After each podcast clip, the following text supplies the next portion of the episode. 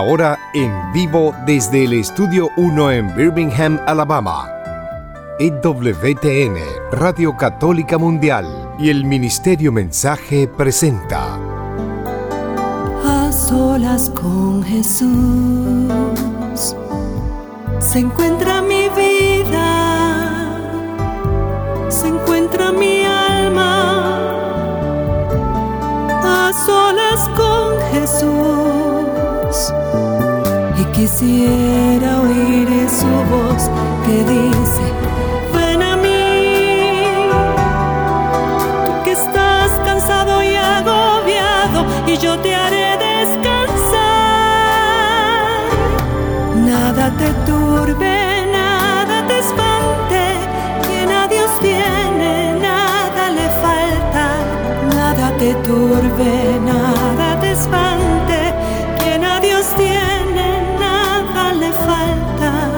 solo Dios basta, solo Dios basta. A solas con Jesús.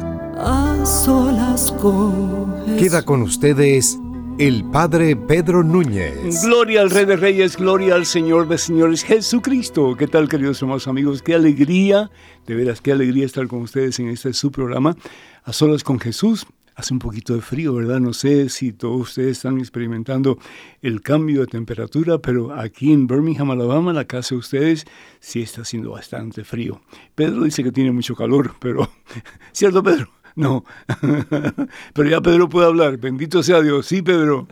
Gracias a Dios. Gracias ya a teníamos, Dios. teníamos un- una unidad de aire acondicionado en los estudios porque estaban remodelando todo. Y ya el aire acondicionado no hace falta, ¿verdad? Eh, No, ya lo arreglaron y ya no hace falta. Qué irónico, padre. Bueno, bendito sea Dios, por está. Sí, tenemos vida para el próximo año. Sí, hoy tenemos un programa muy especial y créanme que tenemos una invitada de lujo. Sí, ella se llama Rebeca Barba y va a estar con nosotros compartiendo lo que San Pablo, San Juan Pablo II, no, sí, San Juan Pablo II decía, ¿verdad? Eh, la teología del cuerpo, la teología del cuerpo. ¿Qué es eso, la teología del cuerpo? ¿Y qué tiene que ver con usted y con sus hijos, etcétera, etcétera? Pues tiene que ver mucho, ¿verdad? Pero antes de comenzar con el tema, primero que todo, eh, Quisiera orar, pero quisiera también darle unos anuncios que son, creo que muy importantes, ¿sí?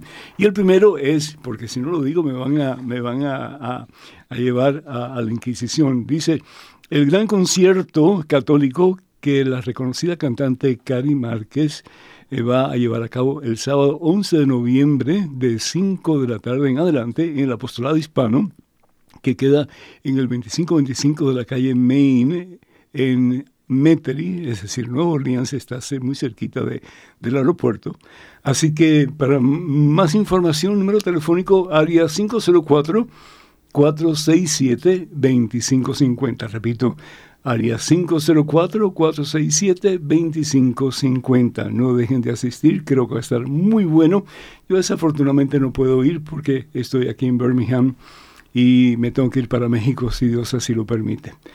Eh, otro anuncio es que estaré en, en Chavinda, México, del 24 al 25 de noviembre en el evento de evangelización para familias que se llevará a cabo en la Quinta Avilú.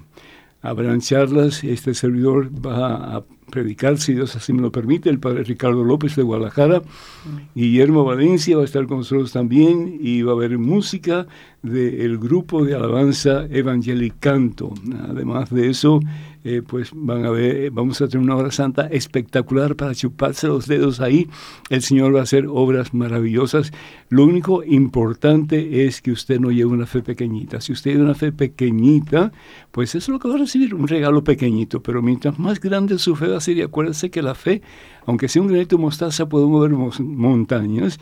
La fe, si usted opta por pedir al Señor que le dé una fe grande, usted va a recibir un regalo grande, ¿sí? Porque Dios no escatima ni generosidad. Así que, para más informes, por favor, mm, comuníquense con la parroquia Nuestra Señora Guadalupe al número telefónico 383, 383 es el área, y el número es el 5440580. 383 5440580.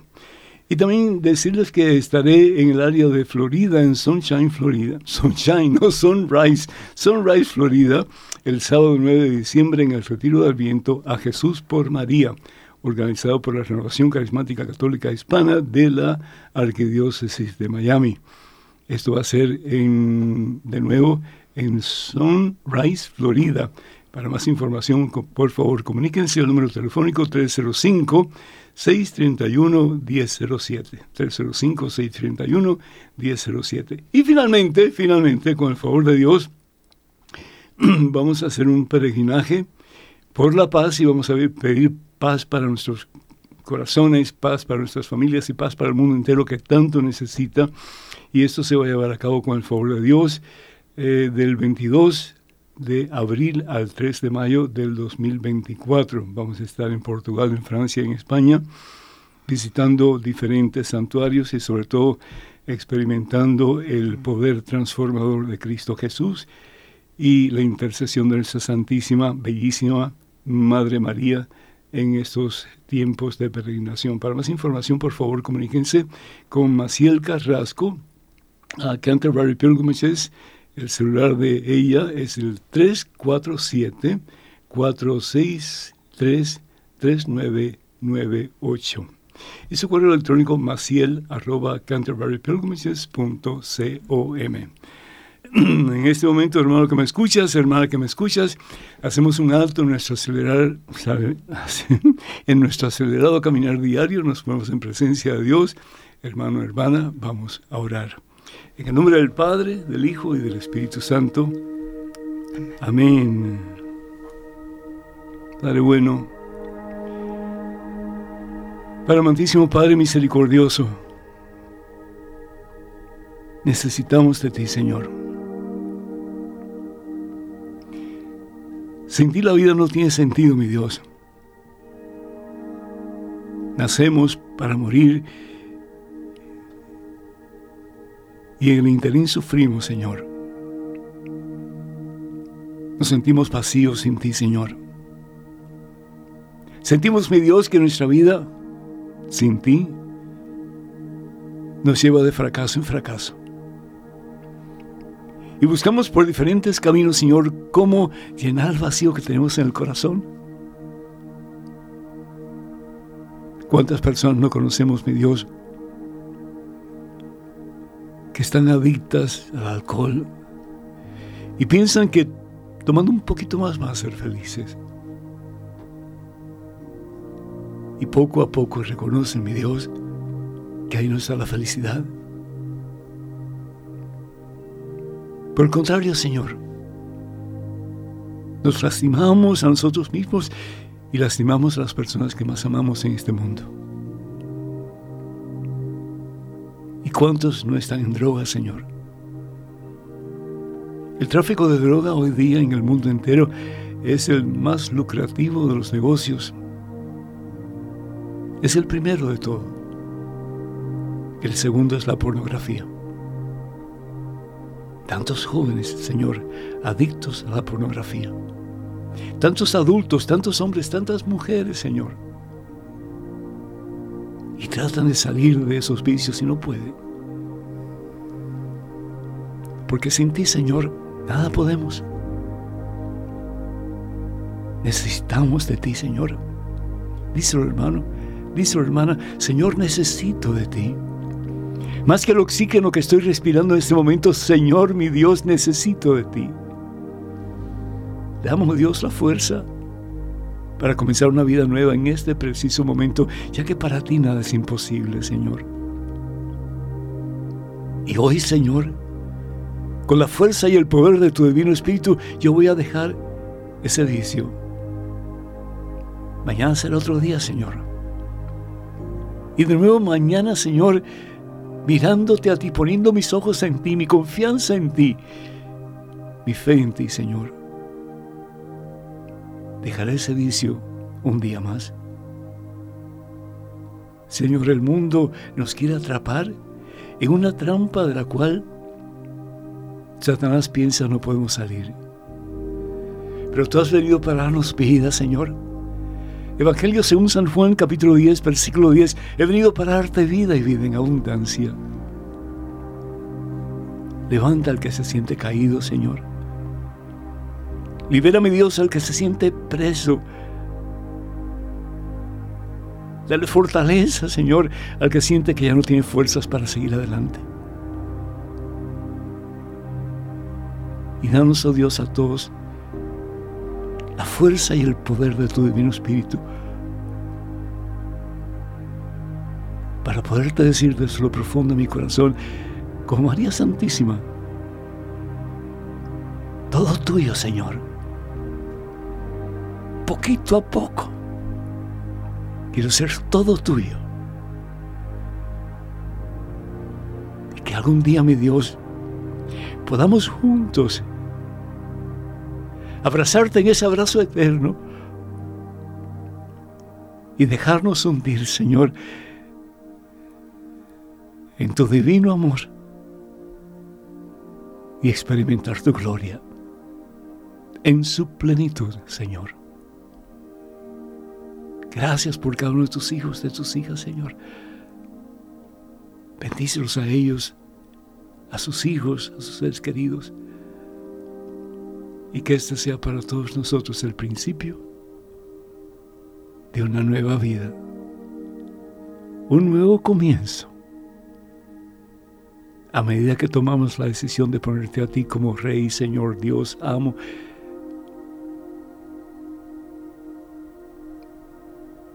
y poder transformador en nuestras vidas, que al fin y al cabo eres tú, Señor.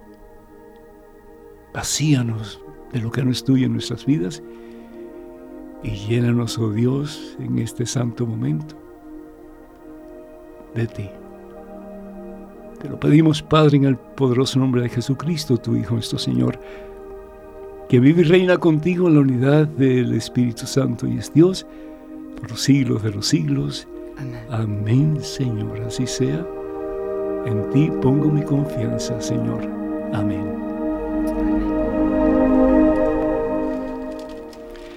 Bendito sea Dios.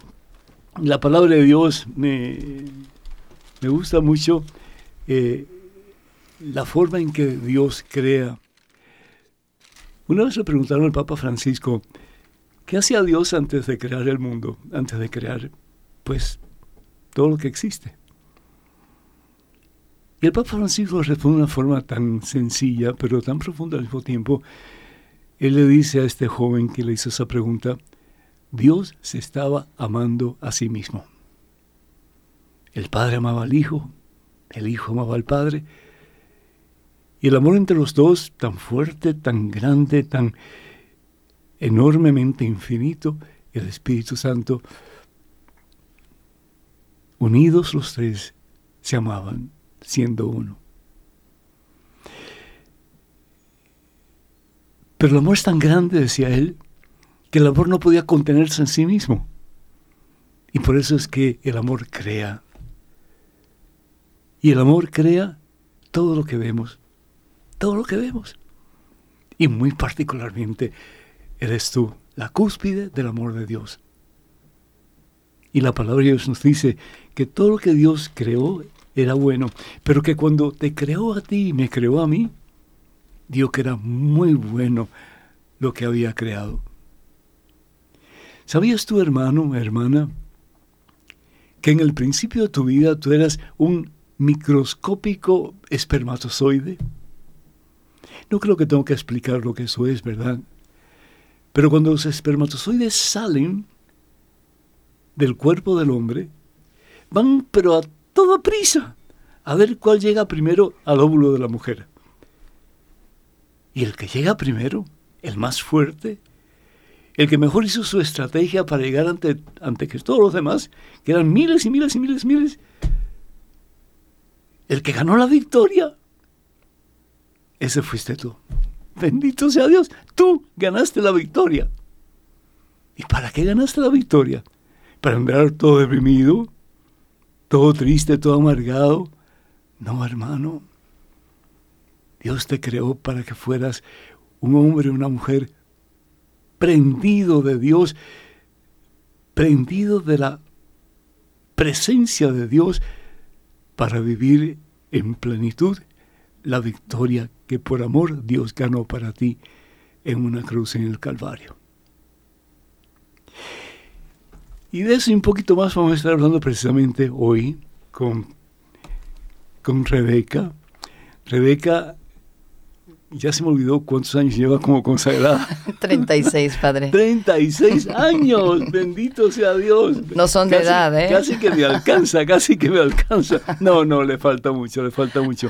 Yo cumplí 46 años de sacerdocio, imagínense ustedes, ya a veces las neuronas van un poquito mal por ahí, pero bueno, ahí seguimos adelante, Rebeca. Qué gusto tenerte, bienvenida. Ay, gracias, Padre, por la invitación. Es un gran gusto. Feliz de estar aquí con ustedes. Amén. Rebeca Barba ha sido consagrado, fue consagrada o consagró su vida a Dios, hermanos, eh, a través del ministerio mundialmente conocido de Regium Christi. Rebeca es especialista en las 129 catequesis, wow, del Papa San Juan Pablo II, que él mismo llamó la teología del cuerpo.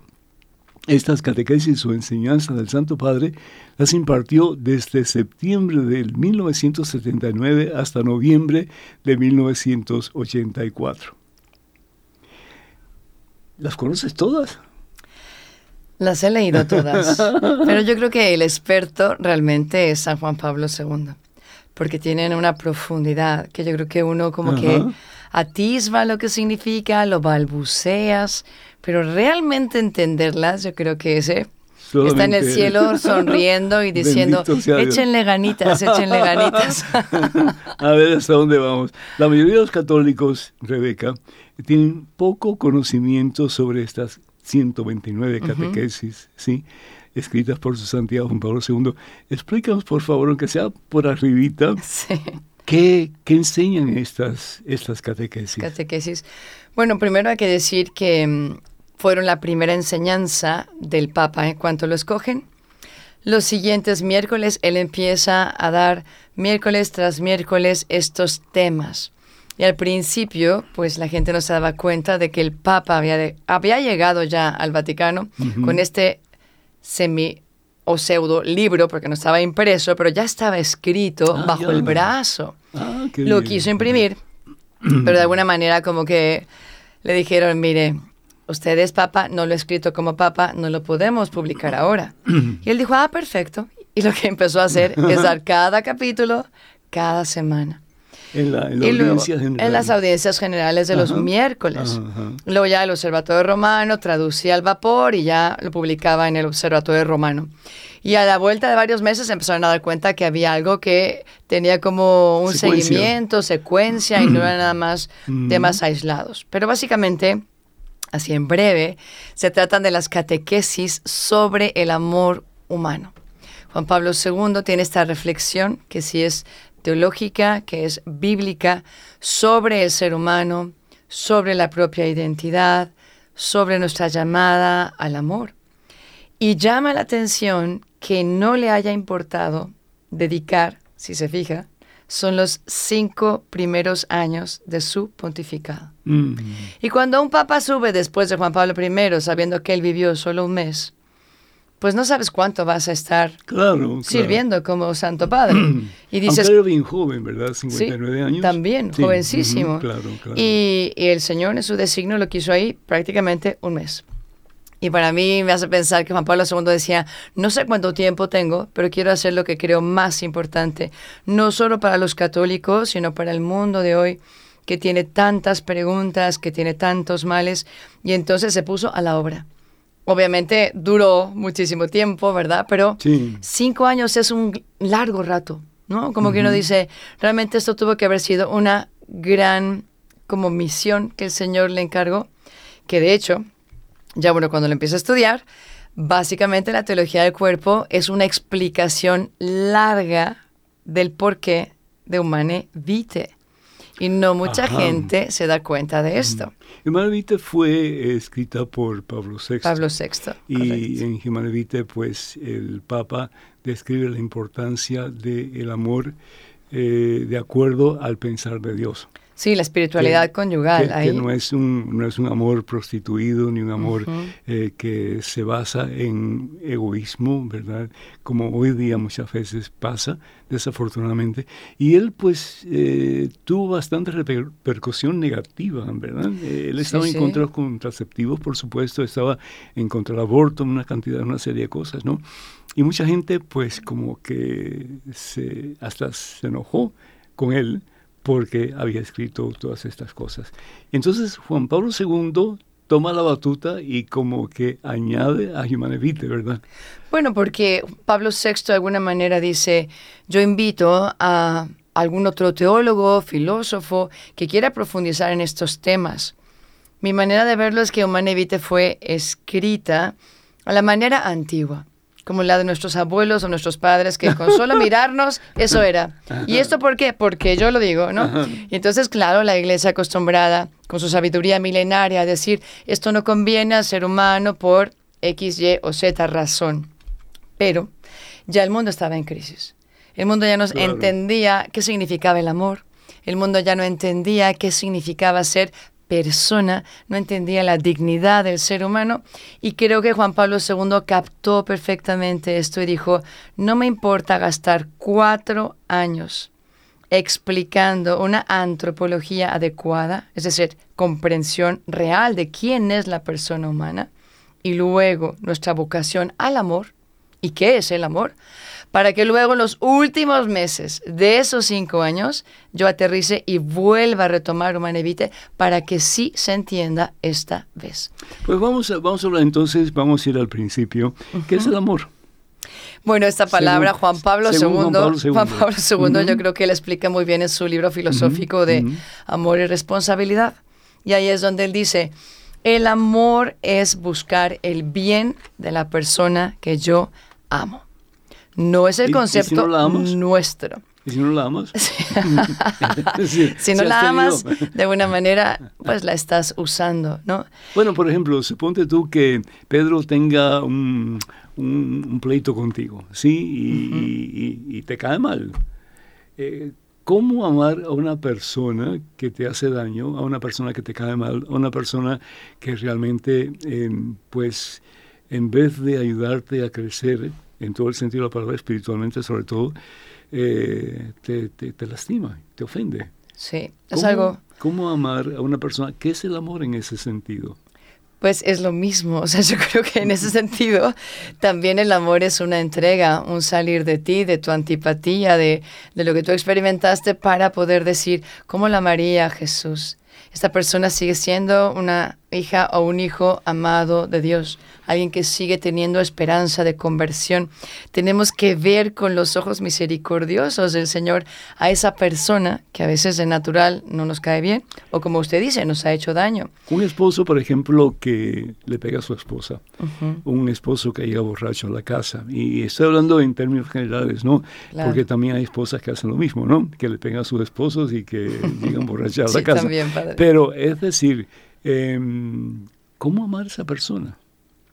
Es difícil y, y, es que esas, esos tipos de situaciones que ya son extremas, ahí entra también el amarte a ti mismo y poder poner un límite y no dejar que la dignidad tuya sea pisoteada por alguien que constantemente te está haciendo daño. Ahí el amor no es decir, pues porque tengo que amarlo, ¿verdad? Voy a poner de pechito y me va a poder pegar o me va a poder insultar de esa manera que ya me ha chupado la vida, sino que tengo que aprender a poner mis límites y puedo amarle rezando por él. Y quizá lo mejor para amarle es poner mis distancias.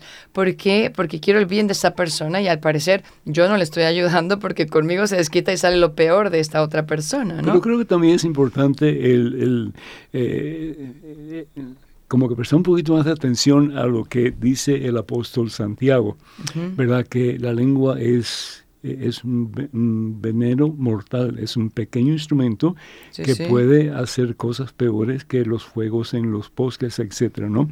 Una de las cosas que podemos hacer para amar a una persona que nos ha lastimado tanto que realmente pues nos ha pisoteado nuestra dignidad es no hablar mal de esa persona.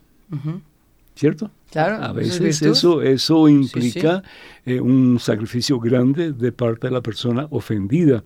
Pero qué mejor el decir, bueno, no voy a hablar de esa persona. Y cuando te preguntan algo, pues habla tú con esa persona, a ver qué te dice. Pero sobre todo pienso ahora, cuando hay esas peleas fuertes de los esposos, o que por alguna razón el marido se va o ella se va, siguen siendo padres o madres de sus hijos. Claro. Y ahí creo que es un acto grandísimo de caridad hablar bien de esta persona que se fue. Porque muchas veces no se hace eso, ¿verdad? Exacto, se hace lo contrario. Poner a los hijos en contra de papá o de mamá, de acuerdo, depende quién es el que está hablando. Claro, y se hace un daño tremendo a los mm, hijos, ¿no? Porque en realidad sí podemos cometer errores y puede ser que contigo no pudo ser una buena esposa, un buen esposo, pero ¿por qué no puede ser una excelente madre? Y un excelente padre. Y creo que eso es también importante como custodiar para que el mayor beneficio pueda ir a la persona que tú dices que amas, que es tu hijo. Y ahí entra el amor de buscar el bien de mi hijo que me lleva a hablar bien de mi esposo o de mi esposa.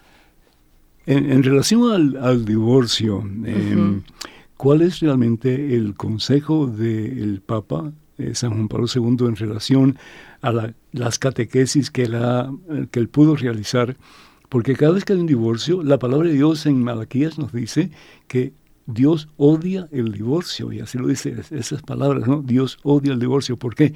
Porque el divorcio siempre es dañino. El divorcio siempre lastima al punto muchas veces en que no solamente los hijos son los que reciben el daño de la, pobre relación de, de papá y mamá, pero también son los que aprenden a hacer lo mismo cuando ellos sean adultos o son adultos, eh, van a hacer muchas veces lo mismo que hicieron los padres eh, entre ellos.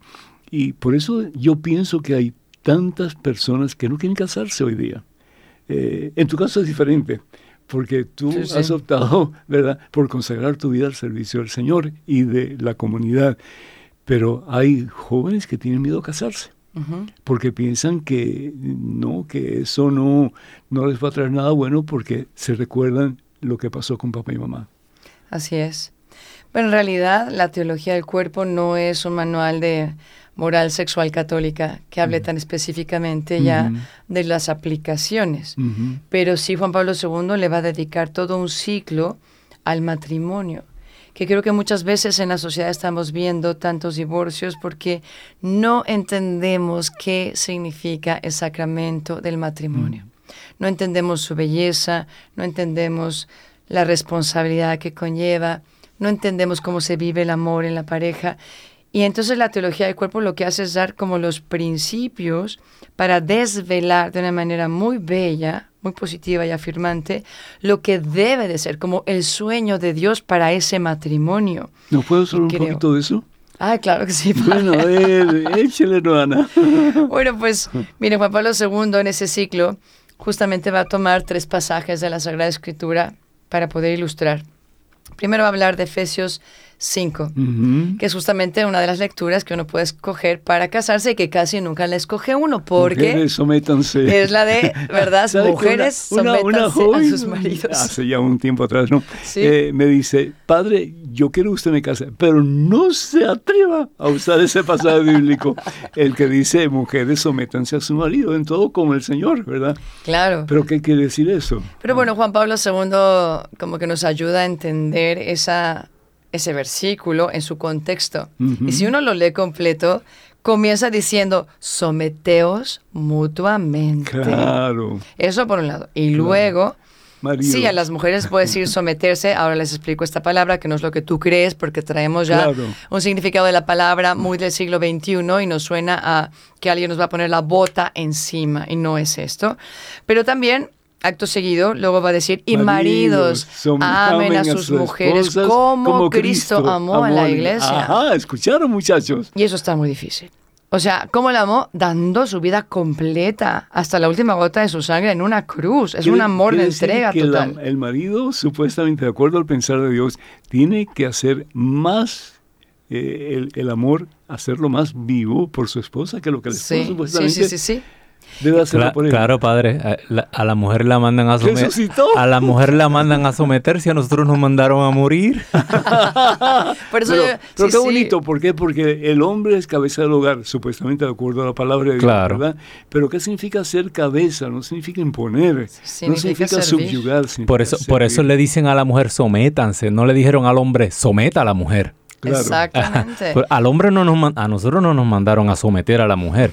La mujer se, somete voluntariamente por Dios, no por nosotros. A ver, ¿qué dice San Juan Pablo II? Juan Pablo II, obviamente, se va a echar un clavado en la escritura y en San Pablo.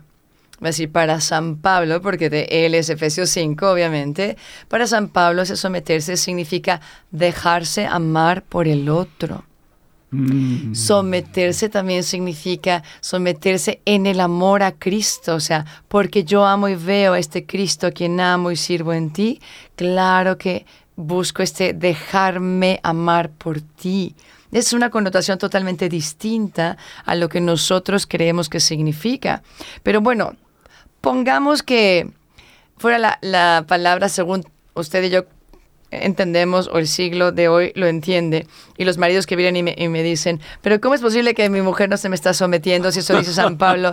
Y entonces yo se las regreso y les digo, ah, chiquito, tú quieres que se te someta la mujer.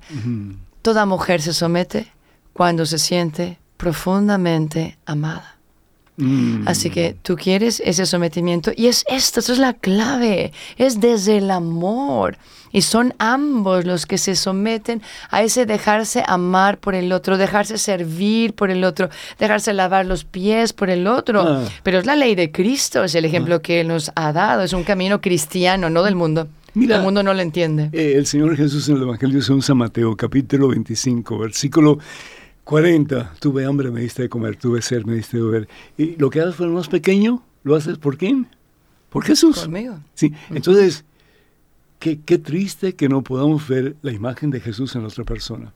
Si nosotros pudiéramos ver la imagen de Jesús, si pudiéramos ver que Jesús está vivo en esa persona que tenemos al lado, mm, nos haya hecho bien o nos haya hecho mal, ahí está la imagen de Jesús.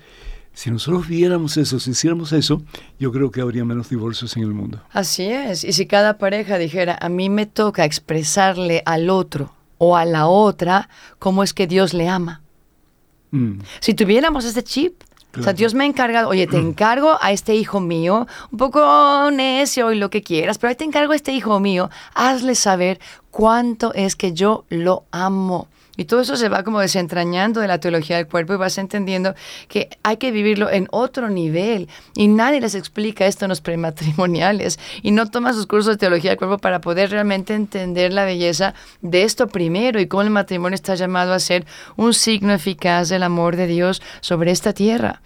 Igual que con los primeros cristianos, mirad cómo se aman, a un matrimonio tendríamos que verle y decir, mirad cómo ama Dios. Mm. Como ellos se aman, así de grande es el amor de Dios.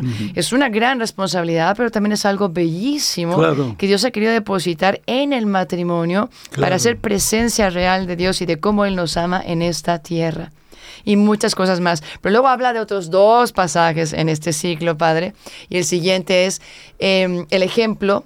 Primero le sube como el listón del amor, ¿no? Aquí hay que amar mucho más, no nada más de te doy, me das. Yo doy 50, tú das 50. No, no, no, no, no, es que a Cristo se le ama con todo el corazón y a este Cristo lo amas en el amado, ¿no? O la amada, según el caso. Pero luego dice el Papa, les voy a dar dos ejemplos de parejas que sí supieron vivir así. Y entonces primero pone el ejemplo del cantar de los cantares, mm, mm. justo en este ciclo del mm. matrimonio, para poder entender, ¿verdad?, cómo es que el amor humano ha sido creado por Dios y no hay nada de lo que tendríamos que nosotros avergonzarnos. Juan Pablo II dice, no es solo un poema místico, que así se ha interpretado por muchos años en la iglesia, sino es un amor erótico. El amor humano que Dios creó. Claro. Dios creó la unión conyugal, Dios creó este sacramento del matrimonio, lo natural, y luego lo elevó a sacramento, pero finalmente Él está diciendo, ¿cómo es que el amor humano está llamado a expresarse con lo que Dios ha querido de bueno en el matrimonio? Con ese querer hacer sentir al otro feliz, hacer sentirle amado ¿Cómo me puedo entregar? Y es de verdad fascinante ver cómo a través de los versículos del cantar de los cantares, él va dando unas lecciones que uno dice, wow. Les, doy solo un botón de muestra. ¿eh? El versículo donde dice, vean lo breve y luego vean la profundidad. Le dice el amado a la amada del cantar, hermana mía, esposa mía. Mm. Y de ahí Juan Pablo II empieza a tirar el hilito, el hilito, el hilito y dice, qué distinta sería la relación si el varón comprendiera que antes de que él sea para ella y de que ella sea para él, ambos son para Dios. O sea, tienen a Dios como padre. Por tanto, si Dios es mi papá y Dios es tu papá, nos vemos y decimos, anda, somos hermanos. Hermanos. Eh, me, viene a la mente el, libro de, Tobías. Ajá. Eh, Esa es la siguiente pareja, padre. No nos adelantemos. Ah, bueno, pues échale. no, pero a mí me llama la atención porque Sara había perdido siete, siete esposos. Sí, sí, sí, sí. Y siete esposos. Cada uno, eh, pues al, tener, al tratar de tener relaciones con ella, el esposo moría. Y viene, viene Tobías y se enamora de Sara también.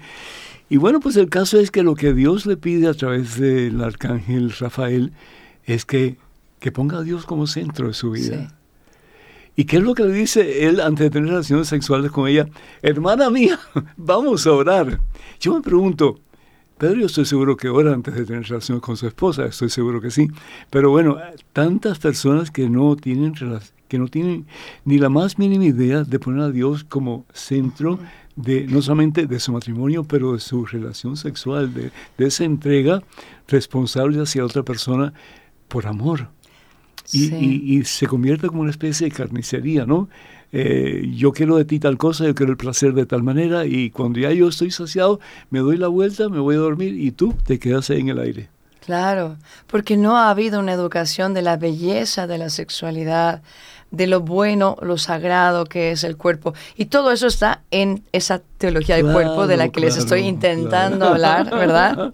Balbucear. Imagínate, 129 catequesis, eh, estarías aquí por varios años. Sí, sí, pero justamente hablando de Tobías y Sara, eh, Juan Pablo II subraya la importancia de la espiritualidad conyugal. Yo decía, es que realmente si Dios es amor y el amor es Dios, y yo he sacado a Dios por la ventana porque no he tenido formación en este campo y como que parecía que la iglesia estaba muy callada, después yo me evite y lo que se entendía entre líneas es que en temas de sexualidad cada quien haga lo que pueda, que no hay ningún lineamiento. De repente entra esta teología del cuerpo y uno empieza a ver una belleza que dice la gente, ¿por qué no me enseñaron esto antes de casarme? ¿Por qué no lo conocí cuando yo era joven y estaba en el noviazgo? Porque ahí Juan Pablo II dice, la única manera de que realmente el amor conyugal exprese el sentido o el, propósito para el cual Dios lo creó, que es que se experimenten mm. amados, es abriéndonos a la fuente del amor. Entonces, claro, cuando se corre a Dios de la vida, cuando se corre a Dios de la sexualidad, de que, ay, no, no, pobrecito, que hay un crucifijo en nuestra recámara, cúbrelo, no vaya a ser que lo escandalicemos, ¿verdad?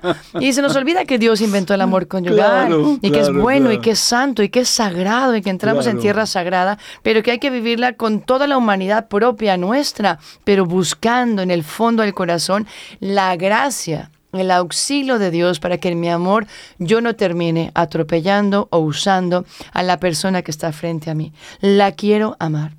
La quiero respetar, quiero comunicarme con esta persona, qué es lo que le ayuda, qué es lo que no le ayuda. Y el amor dicta el bien de ese amado allí en ese acto conyugal. Y cuando yo le decía que el Papa decía, tienes que verla primero como hermana, no es para que no sea un verdadero esposo, va a ser un verdadero esposo, pero Juan Pablo II dice, cuando un varón aprende primero a ver a la esposa como hermana, se despiertan los sentimientos más nobles del varón, que es muy fácil para cegarse con la pasión.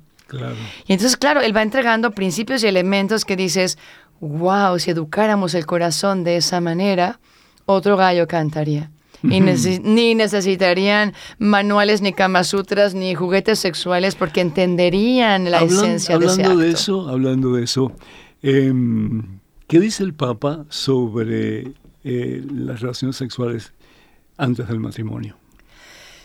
Bueno, porque, eh, es decir, yo no sé cuánta gente sabe que realmente el, acto sexual antes del matrimonio es un pecado grave. Yo no sé cuántas personas saben eso. Vivimos en una sociedad de nuevo, en una carnicería, en que tú agarras lo que puedes agarrar y pues sigues adelante, ¿no? Pero, oh, no, no, padre, sí, si yo la amo, yo lo amo, si nos vamos a casar y qué sé yo. Pero el día menos pensado se separan y punto, cada cual va por su lugar. Yo me recuerdo cuando yo era joven, hace mucho tiempo esto, ¿no? Cuando yo era joven, la joven, la muchacha tenía que ir virgen al matrimonio. El hombre no. El hombre, yo recuerdo a los ocho años de edad, un tío mío quería llevar un prostíbulo para que yo pudiera tener experiencia de lo que es un hombre, según él. Gracias a Dios no, no me llevó. Pero la mujer, la joven, tenía que ser virgen al matrimonio, sino que, si no, pues usualmente era rechazada, ¿no? Y sin embargo, hoy día son las mujeres, mucho más que los hombres, las que pues eh, eh, se le meten por los ojos a los muchachos para que las lleven a la cama. Y el muchacho le compra una, una, comida, algo de eso. Fíjense que los prostíbulos ya casi no existen. No hace falta. Claro, ya, ya, es gratis. Es gratis.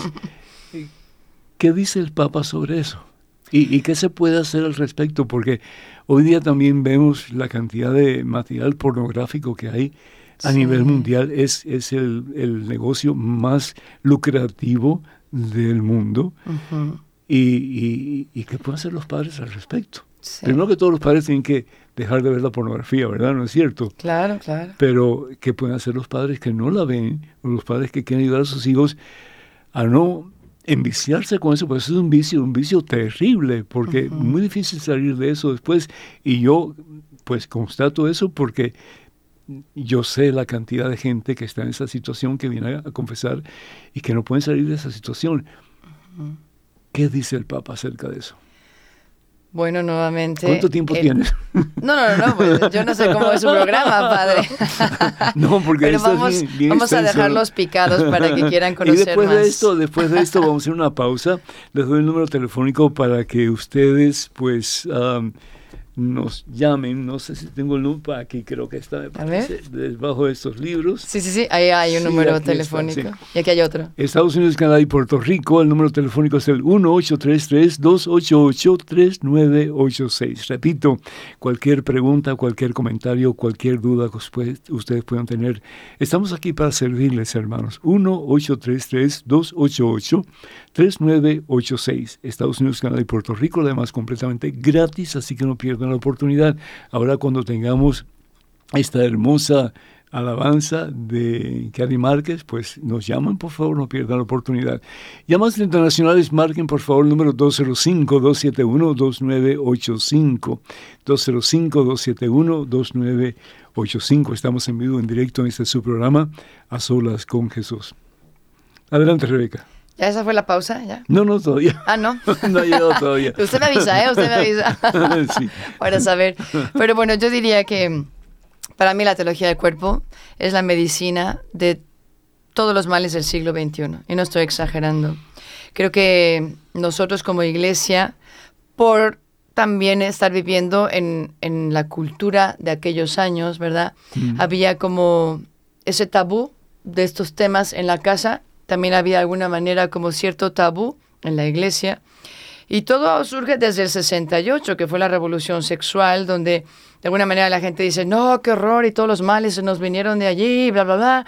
Y de repente uno piensa y dices, creo que necesitábamos esa revolución, creo que necesitábamos despertar y empezar a dar razones, no solo de nuestra fe, sino también de nuestra sexualidad y entenderlo desde una manera que de alguna manera no lo habíamos nosotros explicado. Creo que Juan Pablo II es muy valiente en tomar como esta iniciativa de decir, si bien estamos viviendo las como consecuencias de esta revolución sexual que dijo, nada de normas, que la iglesia no me diga nada, la iglesia está atrasada, es de la mm. Edad Media, todo es pecado. Mm. Hubo como un grito, sobre todo de los jóvenes, de decir, esto no me llena, esto no es, pero había también un gran silencio.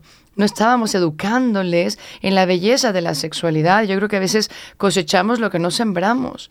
Y, muchos me reclaman, ¿por qué no supimos de esto antes y se escribió en el 78? Y yo les digo, cuando llegue al cielo le voy a preguntar a Jesús porque realmente ya estaba escrito en el 78, ¿no?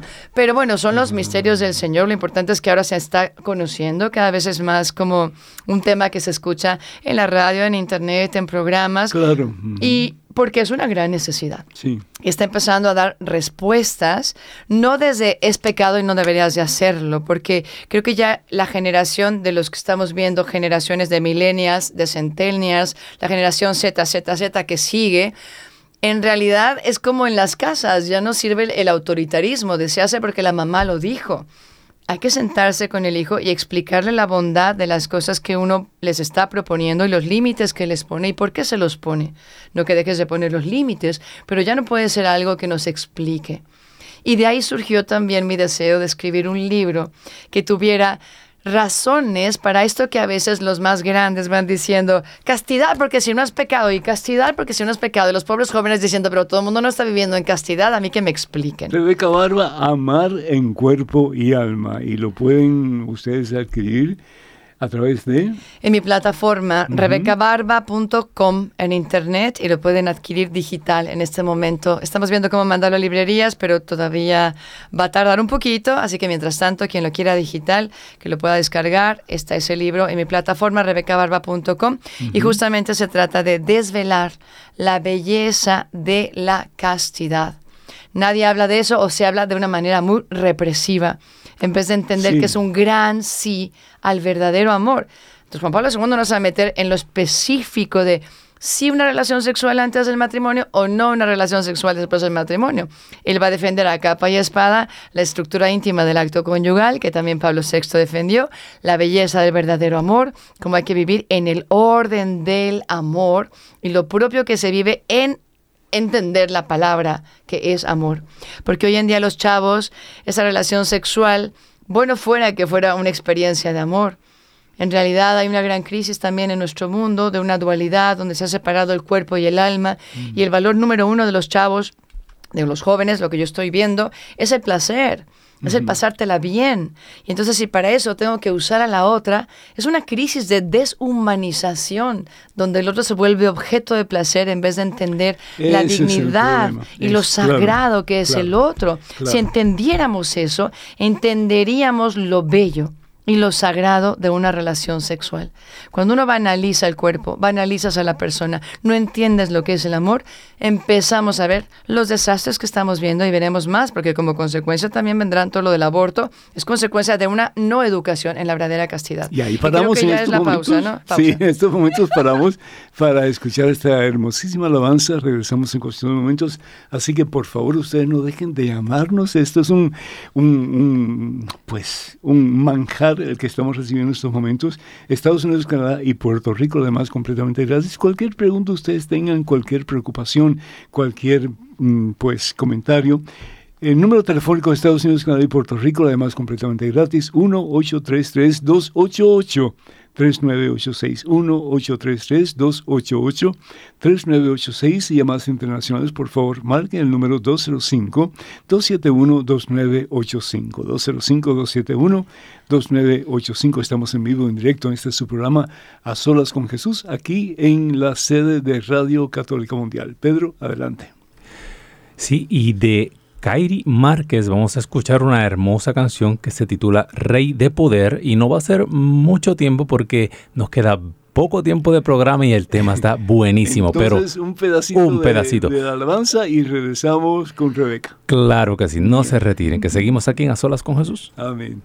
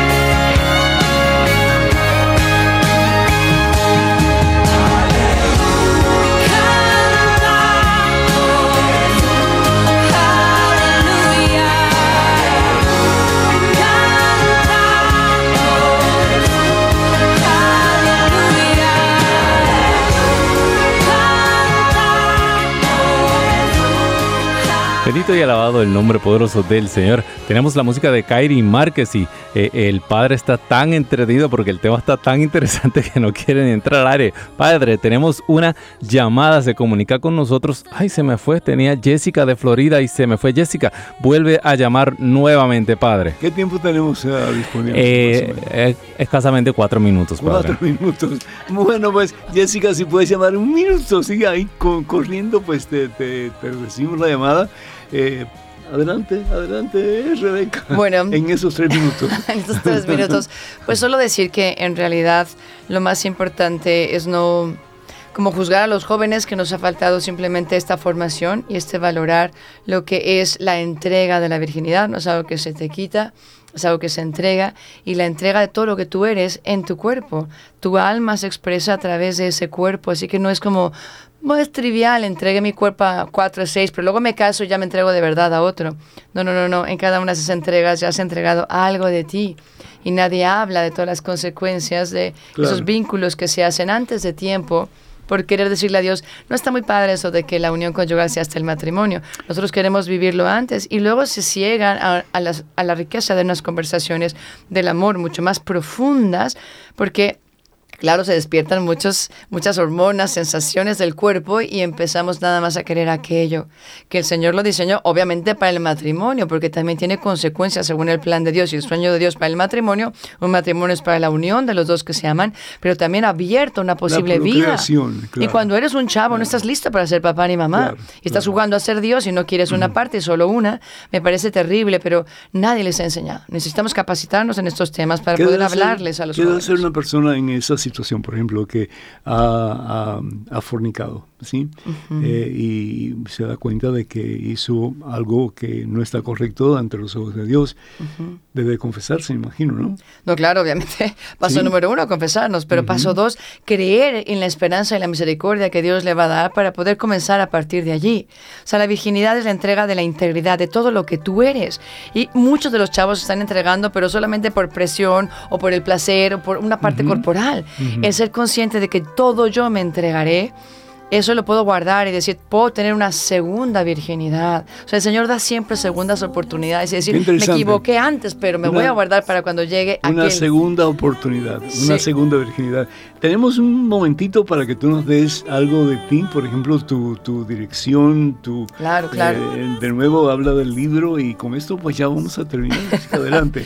bueno, bueno, solo decirles que a quien le interese puede encontrarme en YouTube y en Facebook como Rebeca Barba, coma TDC de Teología del Cuerpo y en todas las demás redes sociales me pueden encontrar como Rebeca Barba T de Teología para servirles. ¿Y el libro? El libro Amar en Cuerpo y Alma se encuentra en la plataforma y ahí pueden adquirirlo digitalmente para poder tener este tesoro que está sencillito para los que no nos gusta leer, muy estético y muy aterrizado a la vida de los chavos. Y vale la pena para mamá, para papá y aún para los jóvenes. Los adultos que lo han leído me han dicho, he podido comprender mi historia y los jóvenes dicen, por fin tengo razones para entender por qué mi madre me insiste tanto en que viva esta castidad. Amén. Rebeca, muchísimas gracias. Padre, que Dios gracias a usted. Espero que no sea la última vez, espero que nos veamos pronto de nuevo, que el Señor les bendiga abundancia, Padre, Hijo, Espíritu Santo. Hasta la próxima, hermanos. Dios mediante. Se encuentra mi vida, se encuentra mi alma a solas con Jesús y quisiera flip